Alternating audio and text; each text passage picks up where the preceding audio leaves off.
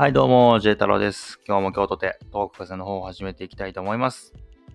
ちょっとね、喉がね、若干ガラついてるというか、声が若干ね、かすれてるような気がするのは、えー昨日ですね、えー台湾公演一緒に見ようよ配信ですね、えー風と私と青春病配信、えこちらをですね、3時間半ぐらい やりまして、うん。まあ本当にあのお越しいただいた方ありがとうございました。きっとね、このポッドキャストを見て、あ、見てじゃないわ。聞いてくださる方でですね、うん。きっとあのお越しいただいた方もいらっしゃったと思うんですけれども、はい。もうその2時間以上ね、文章を読み続けるというね、アナウンサーの方の偉大さとかね、あなんか凄さわかりますね。もしもね、あの、ここまで、あの、何の話っていう方もいらっしゃるかもしれないんですけど、あの、YouTube の方でですね、まあ、軽く編集をして、うん、お越しでない方用に、えーまあ、すごい長くて1時間40分、50分ぐらいあるんですけど、ぜひね、えー聞いていただければと思います。見ていただければと思いますので、はい、あの、僕のトーク風 YouTube の方もご覧ください。さて、えー今日ですね、えーやりたいことなんですけれども、僕がね、読んだ風と僕と青春病。これをですね、ちょっと改めてですね、まあ、読んでいくのとですね、このポッドキャストだけでですね、まあ、ネタバレというかね、実はこのね、風と僕と青春病というのを、ま、書いたわけなんですけれども、はい、えあるギミックをですね、まあ、僕も、まあ、準備していたというか仕込んでいるというか、うん、それをね、ネタバレ解説というかね、こういうことやってますよっていうのをね、あの、あの、ネタバレを、ポッドキャスト聞いてる皆さんだけに、えーしようかなというふうに思って、えー撮っております。はい。で、まあ、一応ね、えーからない人もいるかもしれないので、この風と僕と青春病というのは、えーもちろんですね、ドキュメンタリーですね、えー最近パナスとブルーレイにあ付属というかもうそっちがメインというかそっちを3回4回見ているみたいな まあドキュメンタリーのところでえっ、とズズさんが風さんの誕生日にお手紙を書いているタイトルが「風と僕と青春病」ということでね。まあポエム、えーブログの文章 みたいにね言われてましたけどうんズッツさんの素敵なね、メッセージを僕も書きたいと思って書いている次第なんですね。はい。それではですね、えー、J 太郎が、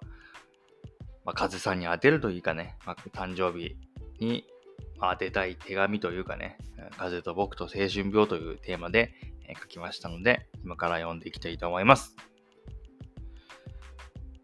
風と僕と青春病。22万字。僕が今まで藤井風という一人のアーティストについて書いてきた文字数らしい。相当ヤバめ。三度の飯より風がいい状態。分厚めの小説になるこの文章量。まさかこんなに惚れてまうとは、と思わざるを得ない。しかし、嫌になったことは一度もない。彼の才能を、努力を、人間性を描写するのに出力が足りなすぎてもがくことはあれど、動機は愛がいいをモットーにして楽しく書かせていただいている。なぜ藤井風の音楽を聴くともはや無敵とすら思えるんだろう。こんなにも大きな木に寄りかかっているような感覚に陥るんだろう。この風に乗って進みたいと願うんだろう。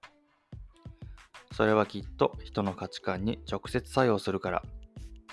例えば、手放すという考え方は常に見返りを求めてしまう。認めてほしいと思ってしまう。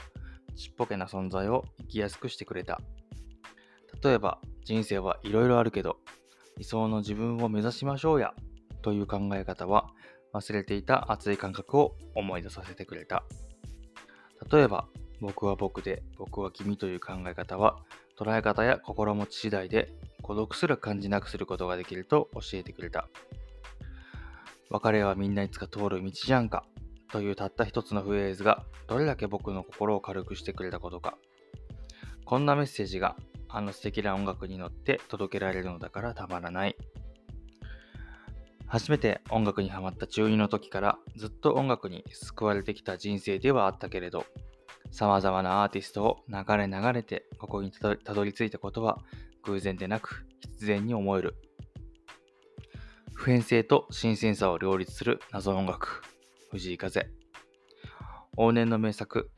風の谷のナウシカにこんな一節がある。私たちの生命は風や音のようなもの。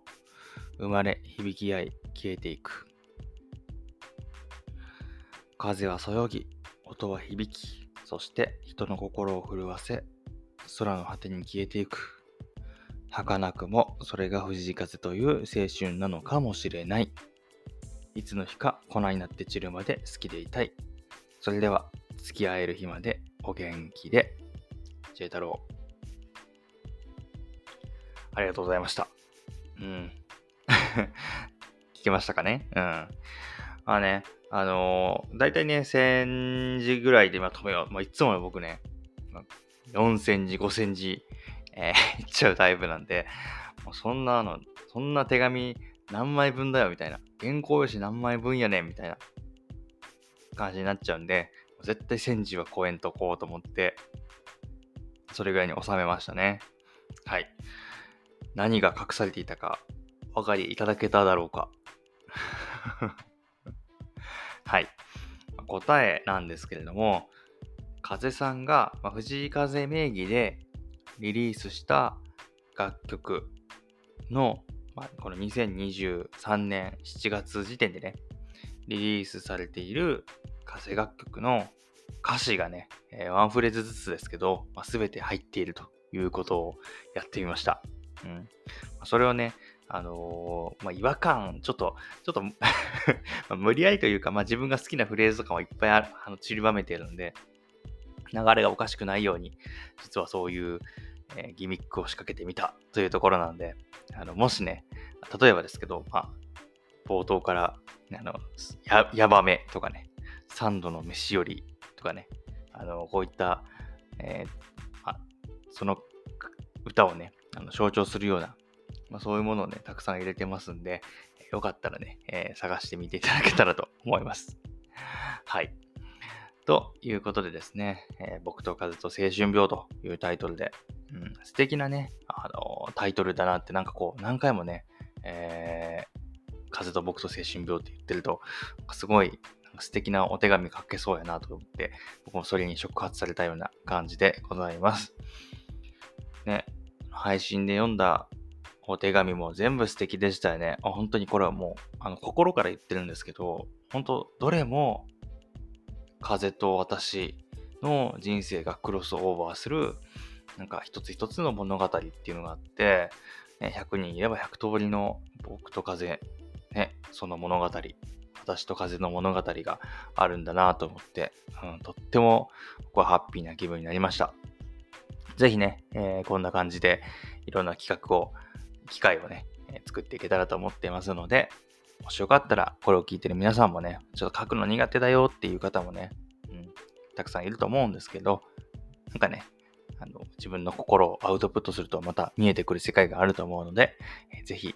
参加していただけたら嬉しいです。はい。ということでですね、えー、 J太郎がお送りしました。いつも聞いてくれてありがとうございます。またね。バイバーイ。